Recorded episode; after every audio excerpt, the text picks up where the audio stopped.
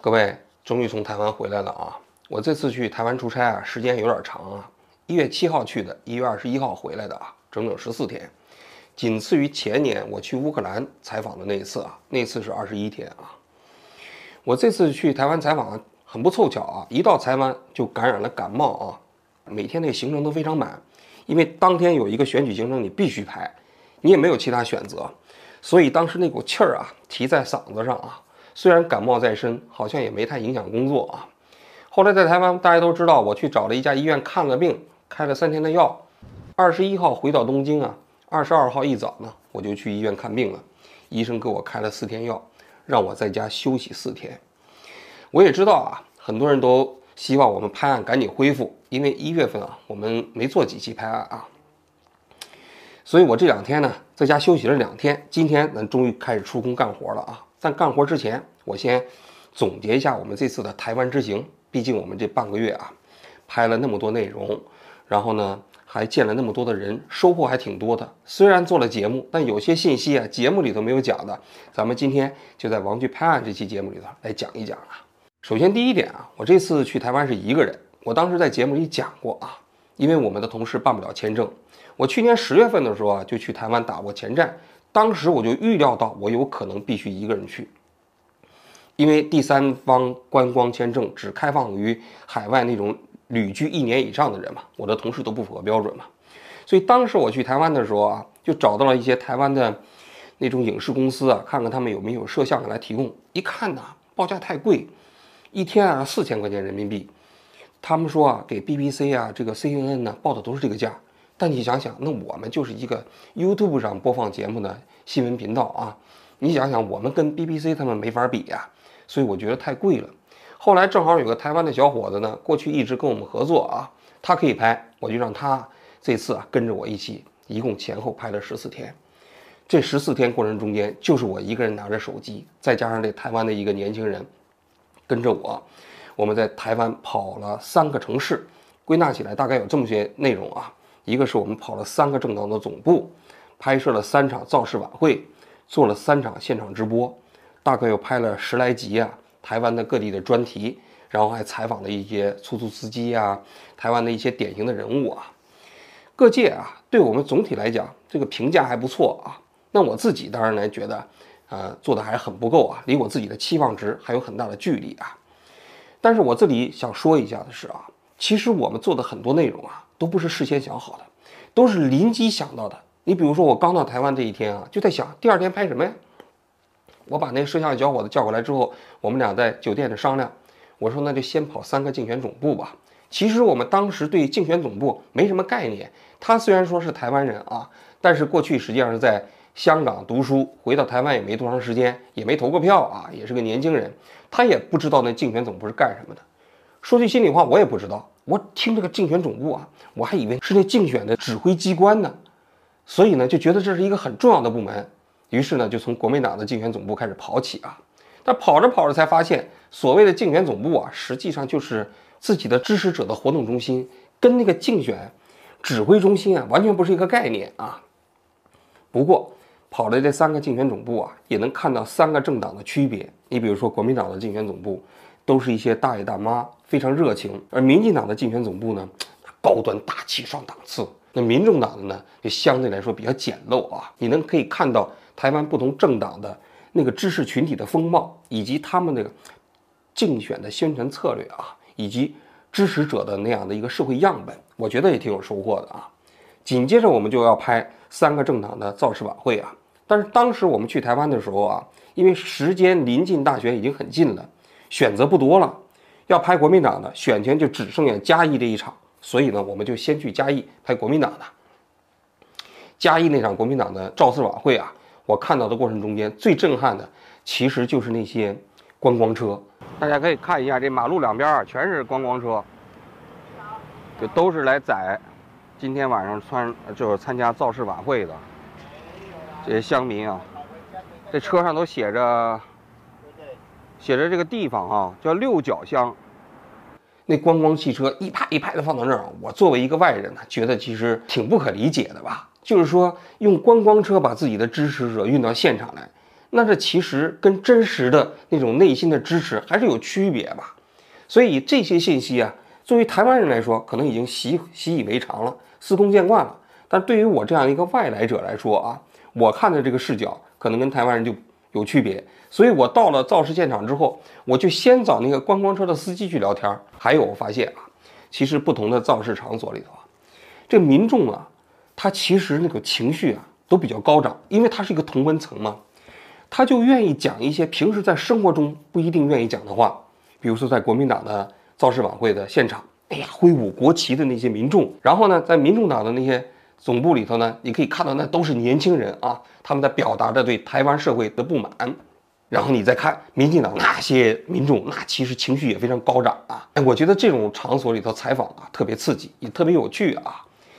很多人都说啊，我在不同的场所里头是挑衅式提问，其实这不是挑衅式提问啊，因为你要想让。那些民众讲出来啊，他自己内心真实的想法，你不能随便顺着他说。你顺着他说的话，他们所表达的那个信息啊，基本上是不会出乎你的意料之外的。你只有通过一些有挑战性的问题，才能让这些人讲出真心话。其实我在问这些问题的时候，我是没有立场的。当时我在民进党的那个选前之夜的那个现场问那个台湾的女生，我正是通过这样的提问。就把她真实的价值观呈现出来，我觉得这就尽到了一个记者提问的义务啊。真正的一个记者提问的价值正在于此。你其实，在现场提问的时候啊，不是要跟那些采访者表达相同的价值观，而是要通过，哎，怎么说，正好是有点差异的价值观，刺激他们提出有价值的问题啊。我觉得这一点是特别重要的啊。当时做完这三场造势晚会的时候，就到了选前之夜。选前之夜的时候，我们就在想啊，因为我们这次做节目的时候啊，全都是当天拍完之后，把素材通过谷歌云传回到日本东京。我们东京这边呢，有两个导演，呃，连夜开始剪辑。实际上他们都是加班加点在干的。但是在选前之夜的时候，我们就在说啊，如果我们选前之夜也采取这种方式的话，那么到了选举这一天开票的时候再播出就晚了。你想想，那怎么办呢？所以当时我在台湾的时候，跟我那摄像小哥一商量，我们干脆直播，直接直播。那直播怎么办呢？一开始想用相机啊方式啊，发现啊必须连一套非常复杂的设备，我们做不到。最后就用最简陋的设备，就是我这台随身携带的 iPhone 手机，就进行了直播啊。当时直播的时候，我们有个想法，就是要跑三个场子。当时所有人都认为我们不可能一天晚上跑三个场子，因为他们认为，当你跑到第三个场子的时候啊。你可能就进不去了，但是我们就想跑一下三个场子，为什么呢？因为你只有跑三个场子，你才能做对比嘛。你如果只跑一个场子的话，还涉及到一个价值中立的问题。你比如说，如果我只在凯道拍柯文哲，不去民进党的场子，也不去国民党的场子，人会说，那你凭什么选择柯文哲呢？这个场子呢？所以那天晚上我一定要跑三个场子。所以最后我们就从国民党的场子开始跑起，然后到了民进党的场子。最后呢，又到了民众党的场子。当时到了凯道的时候，确实进不去啊。那怎么办？我就开始往前拱，一点一点往前拱，花了四十分钟的时间，从凯达格林大道的最外围，一直挤到了柯文哲的造势晚会的最前面。而且在前面还见到了柯文哲的母亲，我还现场还对他母亲做了简单的采访啊。有人说我这个不要脸，说你看人家都不让你往前走，你就非得往前拱，是吧？但我要讲一下。作为一个记者啊，你就得多少有点不要脸的精神。如果人说是过不去了，你就不过了。你在这个过程中温良恭俭让的话啊，你做不了一个好的记者。因为对于记者来说，在现场拍摄机会，这是一个最重要的使命。所以我当时在现场的时候，总是说一句：“我说我是记者，我必须要过去。”其实这对于一个记者来说，这是太司空见惯的事情了。最重要的就是完成采访任务。至于你用什么方式来完成采访任务，其实不需要太多的关注。但是因为我是一个直播状态，所以那一天让很多人看到了一个新闻记者啊，在现场除了工作内容以外，包括他的工作方式，我觉得其实也蛮有意思的啊。因为大多数人并不知道我们作为一个记者在新闻现场里怎么工作，而这个呢，工作方式的呈现，其实也变成了普及一个这个行业记者工作方式的这么一个科普。嗯，我觉得其实这个跟我们这个内容工作本身来讲啊，重要性啊，哎，旗鼓相当，大差不差。拍摄完整个选举过程啊，我从一月十四号开始啊，我们就进入到准备做一些采访的这个工作了啊。因为我们这次去台湾呢，有两个任务，一个是观察这次台湾大选，另外一个呢，也希望能够在台湾做一些呃比较重要的人物采访，同时也观察一下台湾社会吧。结果这个采访过程中就不是很顺利啊！大家大家都知道，我去台湾的时候，那法轮功的媒体说我叫六姑之人啊，孤家寡人，什么什么孤军作战，就差没说孤坟野鬼了啊！总而言之吧，就说我孤苦伶仃。这个背景呢是什么呢？当时啊，台湾有一个观选团，邀请的都是一些法轮功的一些自媒体人啊，也当然也包括一些亲法轮功的这些人啊。然后呢，呃，就没邀请我。你看我在台湾一个人，大街小巷上没人理我，就给人感觉，你看我形单影只啊。然后后来还有一个人不是在网上还说了吗？说我当时死皮赖脸的想要参加这个观选团，然后呢被他们给拒绝了，我还气急败坏，说你看我还不如谁谁谁吗？是吧？这个你邀请他们，竟然不邀请我，说我这个人脸皮厚啊。我这今天在节目里我也解释一下，这到底是怎么回事啊？其实这个观选团我知道的。他的组织者是原先《旺报》的总编，叫黄金龙。我去年十月份去台湾的时候，我就经别人介绍就认识了黄金龙。当时我们一起吃了顿饭啊。当时黄金龙跟我讲，他组织这一个全球的呃华人自媒体观选团，但是呢，他只能解决落地的招待问题，就每个人必须自行解解决签证问题。他说他邀请了有长平啊，当然文昭啊这些人啊。他跟我讲，他说如果我到台湾来。可以参加他们几天的行程，呃，虽然他不能让我到这个团里头来，所以我这一次到台湾的时候呢，我就跟黄庆龙先生联系，我就给他发那个 line 我说，哎，我到台湾了，你看你们这个行程如果有的话，能不能发我一份啊？我呢就选择一两天参加一下你们的行程。这黄庆龙先生，哎，隔了几个小时给我回复说，他说，哎呀，不好意思，我们这次行程都满了啊，然后就没办法让你到这个团里头来了啊。我猜啊，可能是这么一个背景，因为我前一段时期不是跟法轮功他们不对付嘛啊，人这个团里头呢，主要都是法轮功的成员啊，所以他们可能也觉得别扭，就没有邀请我。我当时也觉得没什么啊，我就回复说谢谢啊。而我为什么想要参加这个团呢？一两天的时间呢？第一，人家组织的这个观选团肯定有一些官方行程，比如说去总统府啊，去立法院呢，那我确实是自己联系比较困难嘛，我想参加，我想进总统府。我也希望到立立法院去参访啊。第二，我也知道这个观选团里头有不少这个法轮功的自媒体人啊。